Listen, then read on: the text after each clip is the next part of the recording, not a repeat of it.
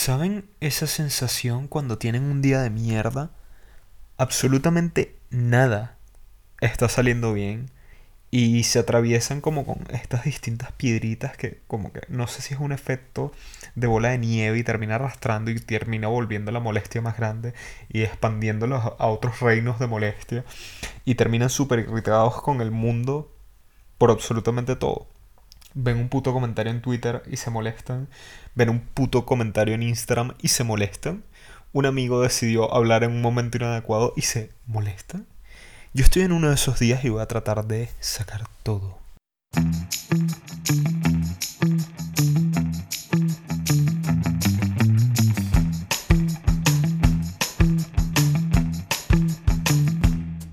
Bienvenidos al episodio número 47 de Gays and the City.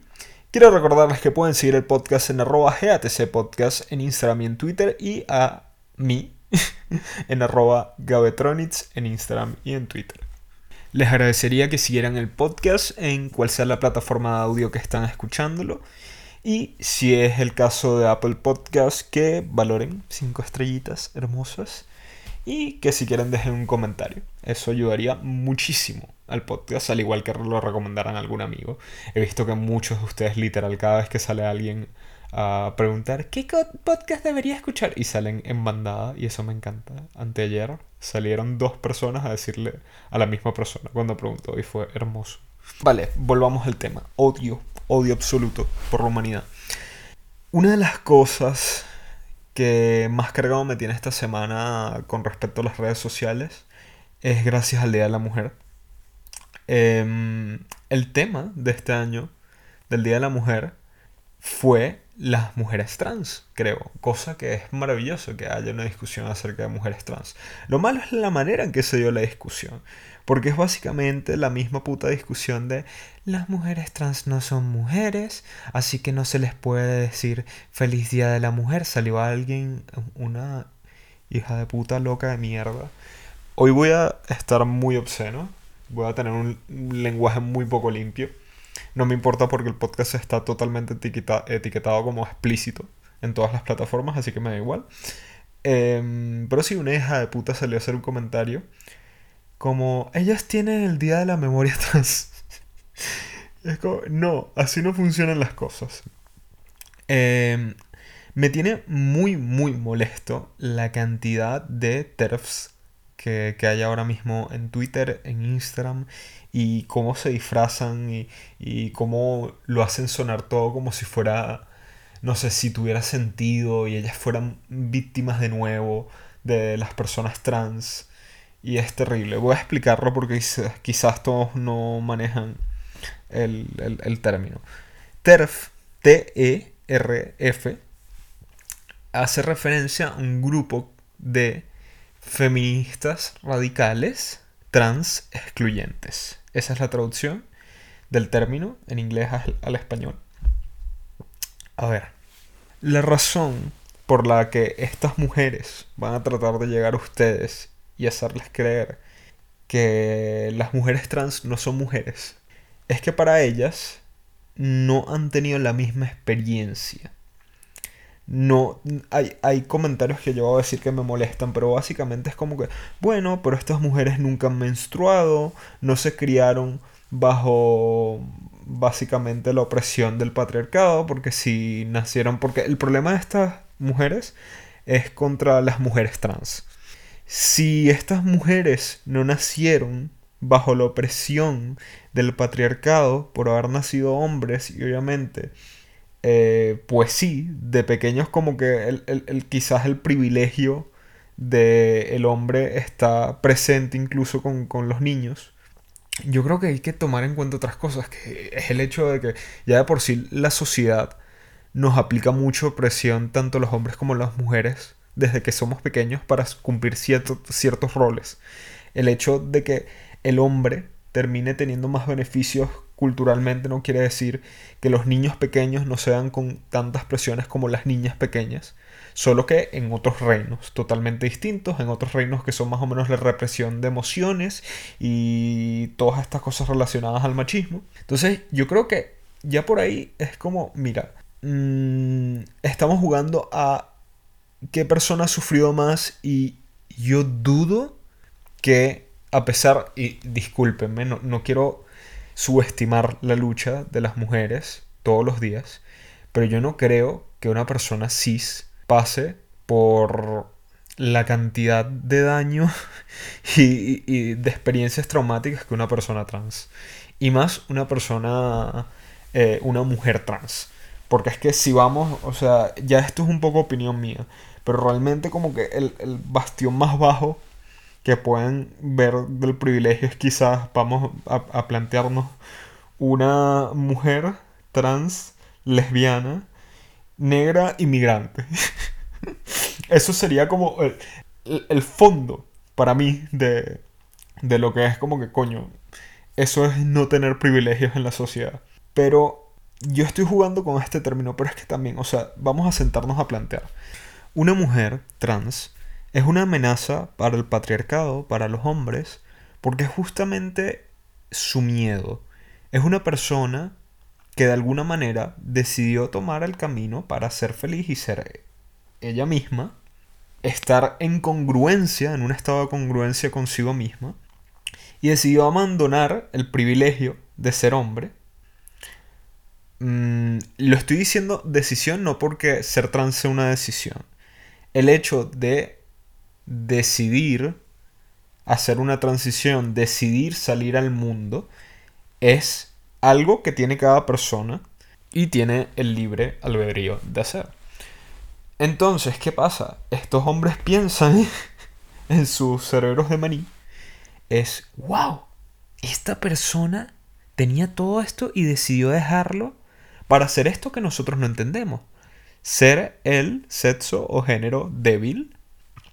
Y todas estas personas que tienen todos estos problemas. Y, y bueno, básicamente, volvemos, misoginia. La mujer es menos porque tú tomarías el camino de ser mujer naciendo hombre, si eso implicaría que bajarías como en la cadena de poder.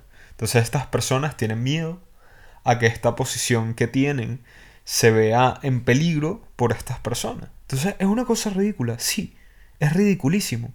Pero es, es, de verdad lo que está pasando en el cerebro de estas personas. Se sienten amenazados, se sienten que amenazan a esta institución heteropatriarcal que ellos tanto, tanto aman y que tan seguro los hace sentir. ¿Por qué? Porque no les gusta verse señalados y, que les digan está mal que tú pienses de esta manera, está, está mal que estés cercenando los derechos de estas personas y haciendo todo lo posible para que estas personas no lleguen a plenitud, ejerzan su sexualidad y su identidad de género de manera eh, saludable y puedan integrarse en la sociedad. No, es por eso, yo me siento atacado, me siento atacado porque no conozco esto, no entiendo y siento que tiene algo que ver conmigo. No, no tiene nada que ver contigo, eres un egocéntrico de mierda que no quiere dejar vivir a las personas felices. Otra parte, como, esta es la parte TERF ignorante, porque es como, son mujeres incompletas biológicamente, no tienen la capacidad de concebir, si así deciden hacerlo, no van a experimentar el dolor de la menstruación y el dolor del parto. Eso para mí es ridículo, porque es que no todas las mujeres van a querer tener hijos. Te aseguro muchísimas mujeres no quisieran experimentar la, la menstruación. Y esto no es lo único que las hace ser mujeres. Entonces, el decir que es una mujer incompleta porque no puede concebir, no puede experimentar el dolor del, del parto, es ridículo porque eso quiere decir que las mujeres que no tienen hijos están incompletas. Las mujeres que no quieren concebir están incompletas. Las mujeres que por alguna razón eh, tienen una condición en la que no les permita tener una menstruación es una mujer incompleta. Las mujeres que llegan a la menopausia son mujeres incompletas. Entonces, mm, no, no, ese argumento no sirve, no me sirve, váyanse a la mierda. Hijas de puta, quémense en el infierno. Por ahí rondando en las mismas pailas del infierno, están las personas que les molesta el lenguaje inclusivo, que de nuevo piensan que es un ataque hacia ellos. Miren, yo tengo una perspectiva muy clara y ustedes no me escuchan usando lenguaje inclusivo en general. Y es que, mira, el hecho de que una persona decida cuáles son sus pronombres y la manera en que quieran ser llamados es una cosa de respeto. Si tú te llamas José y a ti te gusta que te llamen José, no tiene por qué venir nadie a llamarte María. Si a ti te gusta que te digan por él, por mm, mm, todos los pronombres masculinos relacionados a ti, no tiene por qué venir una persona y llamarte en femenino. Y viceversa. Entonces, si a ti no te gusta, ¿cuál es el problema de que esta persona se llama así? Porque muchos legalmente cambian su nombre y ya está en sus identificaciones. Y si no fuera así, pues da igual. Igual lo tienes que llamar por lo que se sienta cómodo. Porque es su decisión, es su identidad y ellos deciden qué hacer con eso. Y tú tienes que respetarlo. Entonces, nada cuesta y nada te va a pasar si tú llamas a, esa persona por su nombre y usas los pronombres correctos para eso. ¿Te parece un dolor de cabeza que la RAE, que no sé qué, que de hecho la RAE está tratando de incluir ella en las propuestas, porque ni siquiera era que trataba de incluirlo en, la lista de palabras, sino en las propuestas. Y fue un escándalo, lo tuvieron que retirar. Pero es, es una cuestión de, miren, el lenguaje es cultural es una cosa que evoluciona. El lenguaje no es una cosa escrita en piedra. O sea, todo el lenguaje ha evolucionado, los idiomas han evolucionado, miles de, lenguas mueren todos los años, de las que ustedes no tienen conocimiento, y todo ha sido un, un, proceso para llegar a donde estamos ahora. Y la lengua puede seguir cambiando, y quizás en el futuro sea mucho más común usar esos pronombres inclusivos. Realmente yo no lo uso en general. Y es una cosa de comodidad, creo yo. O sea, a mí, a mí no, no, no, no veo una razón por la cual yo tenga que asumir todo mi lenguaje diario en términos inclusivos. Si una persona viene y me dice me siento cómodo de que me hables de esta manera, pues yo voy a hacer todo en mi poder para que esa persona se sienta cómoda y yo adaptarme a lo que esa persona necesite. Porque es una cuestión de respeto. Así como yo no espero que los demás esperen de mí que esté todo el día hablando en términos inclusivos porque es que, mira, eso fue lo que aprendí, me cuesta más. Eh, siento que sería como una, un impedimento el momento de hablar y haría menos claras mis ideas o titubearía más, sería más difícil. Y digo esto tomando en cuenta de que esta semana tuve mm, un seminario con una persona que está muy acostumbrada a tratar estos temas y que trata de usar términos inclusivos y me estaba volviendo loco. Porque era un va y viene, va y viene, va y viene y utiliza básicamente al azar entre los términos inclusivos, eh, los términos de nombrarlos todos al mismo tiempo, decir todas, todes, todos en la misma oración. Y eso me estaba volviendo un poco loco. Entonces yo, yo entiendo, pero Joder, es que hay que buscar un, también un poco de, claridad también para la manera de comunicarnos. Em, también me molesta un poco de que tiendan a asumir que yo quiero ser llamado de una manera. Es como que yo no tengo problema de que me llamen de ninguna manera. Me pueden llamar de la manera que ustedes quieran. Pero es eso, el hecho de asumir también me parece que es como eh, algo negativo.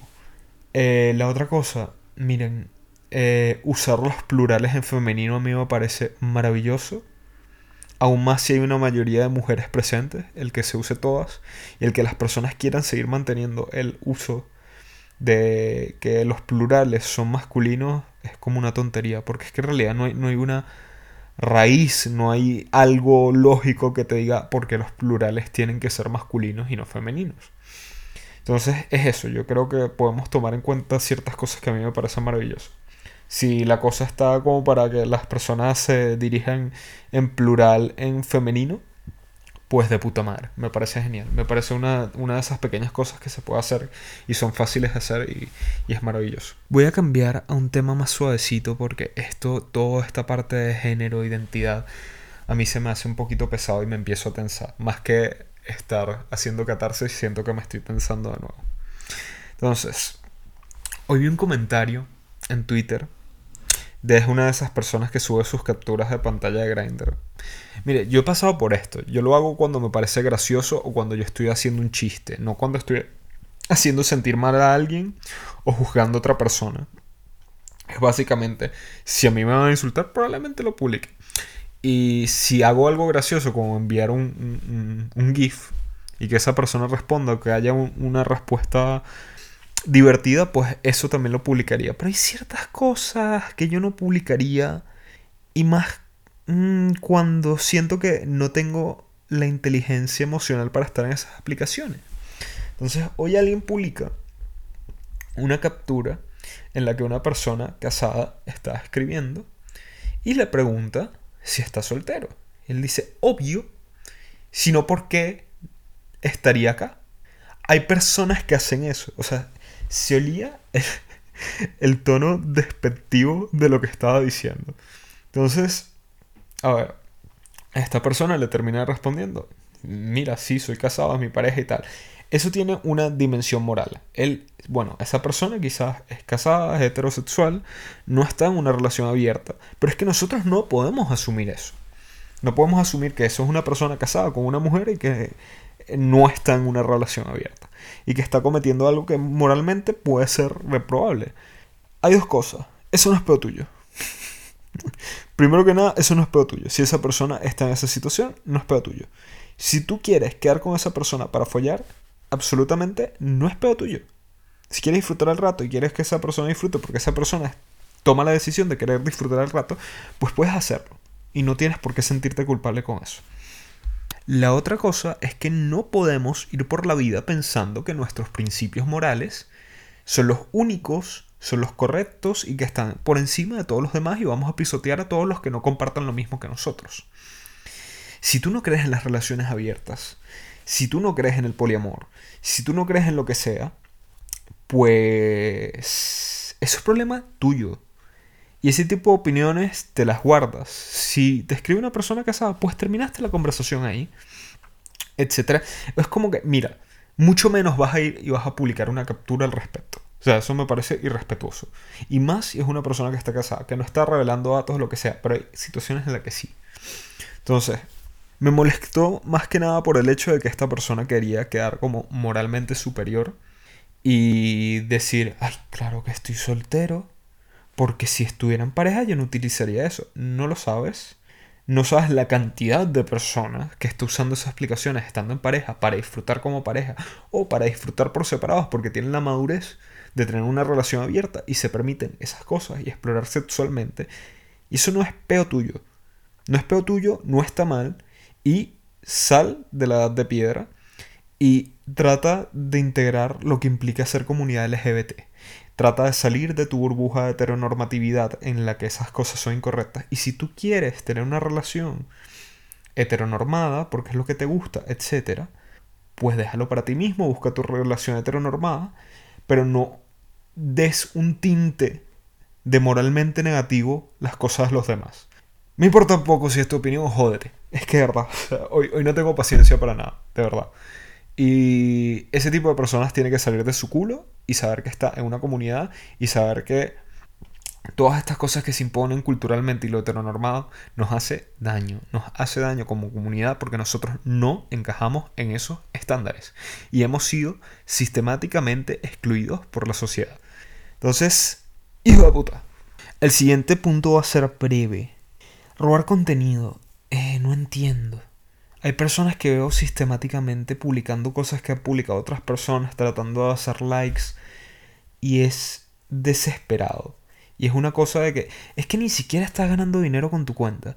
Es una cosa de querer hacer los likes por hacer los likes. Es, no sé, es desagradable, es cringe-worthy, es, no sé, es, es horrible. O sea, porque es que yo entiendo que hay una serie de cuentas de Instagram y Twitter que hacen dinero, que buscan publicidad, que buscan hacer hit tweets, con tweets que están haciendo muy buenos números de otras personas en tiempo real, para hacer más seguidores. Pero es que tú no tienes razones para hacer eso.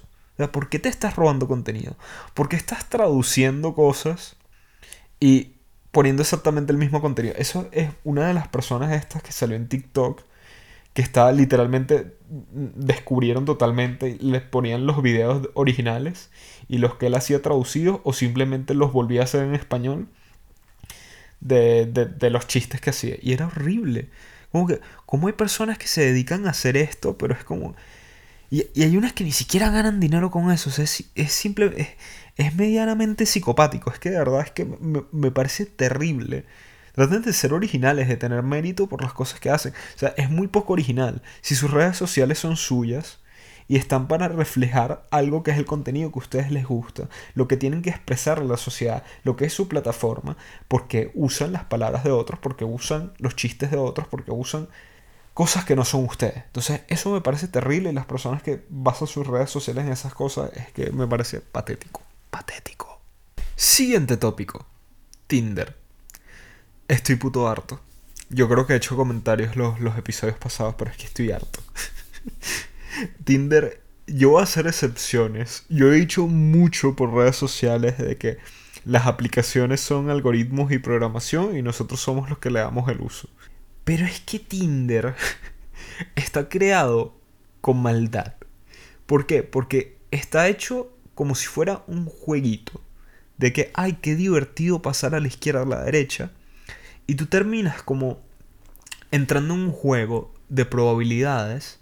Quizás llega un momento en que, bueno, estás dándole match, o sea, perdón, le estás dando like a personas quizás muy guapas, quizás que no están a tu altura, y tú estás buscando como esta cosa de la satisfacción de hacer un match, y quizás empiezas a bajar un poquito la vara para ver si haces matches, entonces después de dar 500.000 likes que ya no te acuerdas ni quién viste y de repente haces un match con una persona que no pensaste muy bien cuando le diste like, sino que estabas jugando el juego de probabilidades porque querías que te diera un reforzamiento a la aplicación. Entonces, cuando ves a esa persona en el perfil, pues quizás no era lo que te gustaba. Y eso nos lleva a quizás no hablar. Porque lo he estado analizando mucho. Porque realmente, y debí comenzar por ahí, realmente a mí el problema, el problema que hay con Tinder es que nadie habla. No sé si eso pasa para la gente heterosexual, si es que hay alguien heterosexual escuchando este episodio. Pero para los hombres homosexuales, nadie habla. O sea, es literal, puedes tener 15.000 matches en Tinder y nadie habla. Tú puedes iniciar la conversación, te invito a que intentes iniciar la conversación, muchas veces no te van a responder. ¿Qué pasa? Yo estaba en el lugar de que de repente veo que hago match con alguien le doy una segunda mirada fuera del contexto del juego y quizás no me atrae tanto. Y no solo eso, de que muchas veces uno no se para a leer las descripciones cuando está jugando, sino simplemente ver las caras y una vez haces match, ves la cara que quizás no te está convenciendo tanto, terminas de leer la descripción que no te convence y es como que no quiero escribirle ya a esta persona. Yo lo que suelo hacer para evitar estas cosas es directamente quitar el match, si no estoy seguro. Y yo creo que eso es una solución más madura al eh, me van a hablar y no voy a responder o lo que sea o, evitarte el mal rato. Y es como bueno ya es parte del juego quizás esta persona está haciendo match con otras personas da igual. Que estoy seguro porque es que ahí tengo como 35 match 40 qué sé yo que, que no me han hablado. Porque yo no les he hablado porque no estaba todo el seguro. Es como ese punto medio en el que no estás seguro sin hablarle o estás esperando la otra cosa es que tengo entendido que la gente tiene como un juego de que, que si tú eres el que hizo el match, o sea, si tú eres el que le sale la cosita del match y no es que te salió una notificación de, ah, hiciste match con alguien, tú eres el que tiene que hablar primero. O eso fue lo que me comentaron y a mí me parece eso ridículo. Pero ok, eh, he visto que funciona más o menos así. La cosa es que yo he dejado a personas que está como, bueno, no estoy muy seguro, me parecen guapos, etcétera, pero no sé qué, no, no me motiva tanto. De repente nada más tiene una descripción que nada más tiene su cuenta de Instagram y es un bait para que vayas y lo sigas por Instagram y ganar seguidores. Y es como, bueno, si esta persona está interesada, pues que me escriba. Y si no, pues nada, se quedará ahí de adorno. Y muchos terminan así. Entonces, en este. En esta oportunidad creo que voy a dar por primera vez echarle un poquito la culpa a la aplicación porque está literalmente diseñada para que sea un juego y que no necesariamente la meta es tener interacciones, sino básicamente ponerte a, jugar y que veas las publicidades entre las cosas porque es que se vuelve hasta adictivo. Y eso para mí es un problema, porque es que realmente te estás volviendo adicto a tener básicamente validación. Y yo nunca quise, literal, yo estuve como un año entero usando Grindr. Y yo nunca me hacía la idea de siquiera de descargar Tinder porque es que me parecía horrible. Es una cosa de que es literal enfocarte totalmente en el físico de la persona y básicamente puntuarlo o validarlo en tu cabeza. Y es que me pareció horrible. Es como exponerte en una paradora a ver si le gustas a las personas o no. Y que te desechen o te acepten. Y una vez te aceptan no te hablan. Entonces es horrible. O sea, me parece una dinámica asquerosa. Justo hoy, o sea, tengo como un mes y medio desde la última vez que la descargué usándola. Y he hecho un coñazo de matches. Yo usualmente lo que hago cuando abro la aplicación de nuevo, yo borro todos mis matches. Porque obviamente gente que no ha hablado en meses. Y esta vez lo hice. Volví a hacer un montón de matches y es literal, dos personas me habían hablado y hoy por alguna razón me escribieron tres que ya he hecho y no me respondieron más después de dos o tres mensajes. Entonces es, es cansa, es horrible. Es una dinámica asquerosa que no le deseo a nadie de verdad, niños. No se, no se descarguen Tinder. Si consiguieron su novio en Tinder, escríbanme y háblenme de su bella historia de amor. Pero es que no es para mí. Yo, yo no me veo. No me veo en Tinder. Lo siento.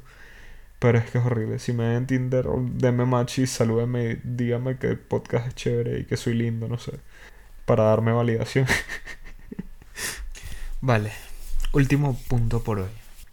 La cultura de fanáticos de Twitter es la cosa más tóxica y horrible que puede haber. Y sobre todo los fanáticos de Drag Race son una mierda.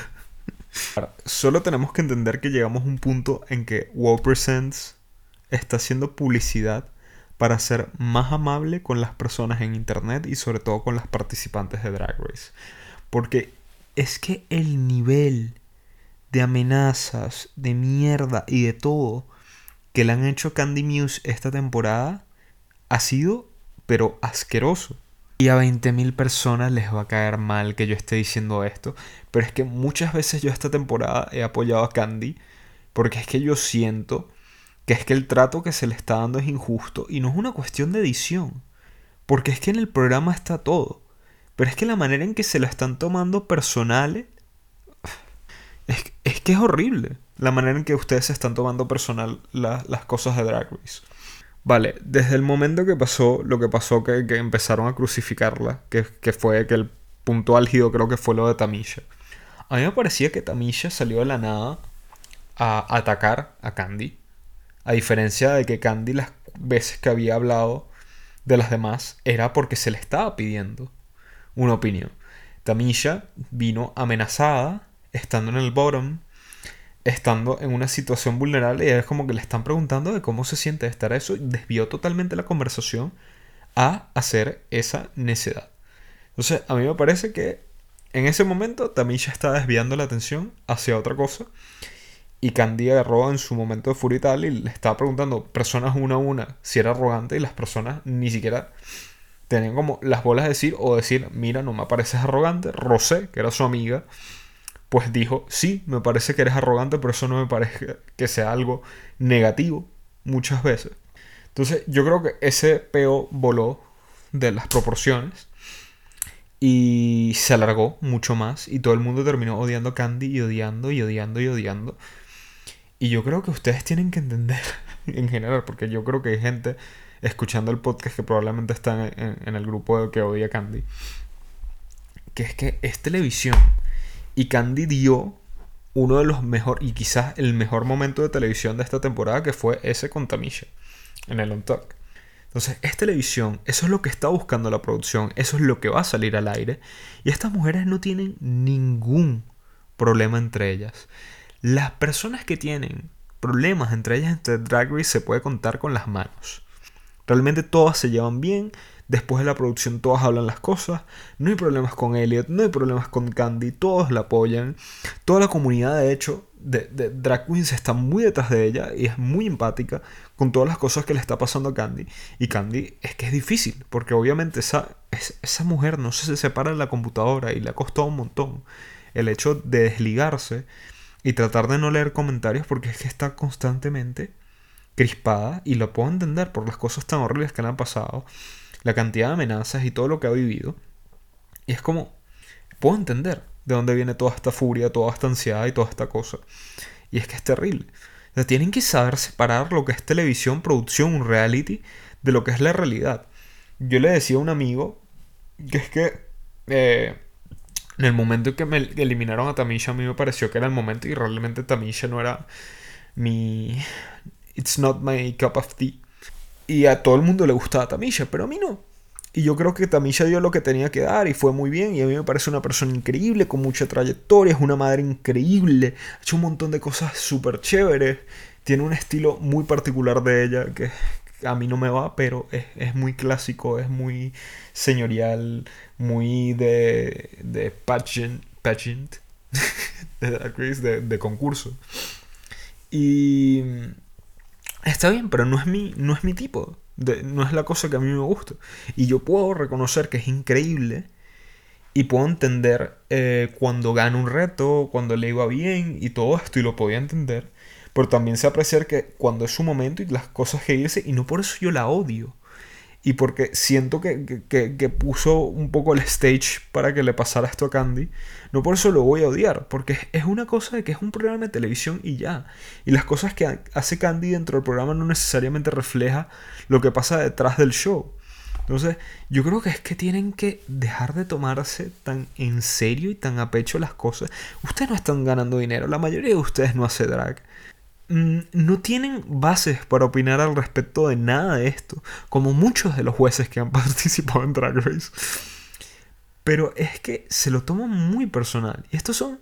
Y es que es literal. O sea, ustedes no saben el daño que le pueden estar ocasionando a una persona por hacer un comentario mal hecho en Twitter y de una forma hiriente. Es que no tienen ni idea de lo que puede hacer ese comentario que ustedes están haciendo, que no significa nada para ustedes, porque eso es un momento de molestia en el que ustedes agarran, se salen de proporciones, exageran y dicen cosas que ni siquiera sienten de verdad, que es que no la odian, que no quieren que se muera, o sea, eso, eso no es mentira, o sea, ustedes no quieren nada de eso ni le desean el mal en ese nivel a esa persona, pero se lo están diciendo en internet. Y esto no es una cosa de Candy, es una cosa en general, ustedes hacen esto y el internet hace esto y es terrible. El, momento en que tú no te puedes parar a pensar de que estoy hablando con una persona.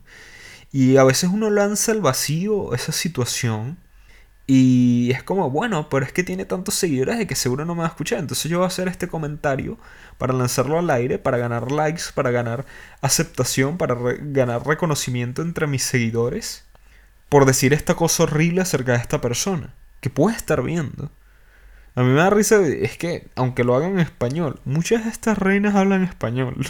no sé si se han dado cuenta.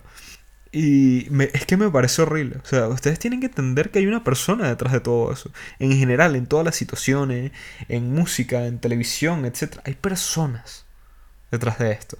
Si quieren escuchar un poco más acerca de estas cosas, también la opinión que tienen entre ellas mismas, personas que han participado en Drag Race, hoy, bueno, yo estoy hablando hoy martes salió un episodio de The Bold and the Beautiful, que es el podcast de, Tritz, de Tritzy y teniendo invitada a, Gigi Good. Y hablan un poco de todo esto y es que me parece que todo lo que dijeron tiene mucho sentido. Si quieren escuchar algo al respecto, pues vayan y, si quieren escuchar cosas de Drag Race en general y las experiencias de las participantes, pues escuchen ese podcast, es muy bueno. Eh, me siento más relajado, quiero darles las gracias por darme este espacio, ustedes, y escucharme quejarme de muchas cosas y voy a tratar de tener contenido nuevo las próximas semanas que sea más con invitados, los escucho. Eh, he necesitado también este espacio conmigo mismo para saber que puedo hacer este contenido y que es una opción viable para mí, para cuando es difícil hacerlo con otras personas, cuando es difícil grabar, cuando no tengo contenido y no quiero dejar una semana sin publicar, porque siento que se lo merecen y siento que merecen también cierto nivel de explicación de, la continuidad del podcast y todo esto, porque es que sé que hay muchas personas comprometidas escuchando y respondiéndome mensajes y diciéndome todas las semanas. Entonces quiero decirles eso y que agradezco mucho que estén aquí escuchándome y todo esto y espero que esto sea suficientemente bueno para ustedes. Y nada, quiero seguir escuchando sus opiniones de cómo podríamos mejorarlo, de qué cosas les puedo preguntar, qué participación pueden tener ustedes en el podcast. Entonces, no sé, soy, estoy oídos abiertos a todo lo que tengan que decir. Y me, me encanta estar aquí para ustedes, porque me encanta hacer esto. Entonces, nada más me queda por decirles, quiérense ustedes mismos, respeten a los demás y háganse la paz. Hasta la próxima semana.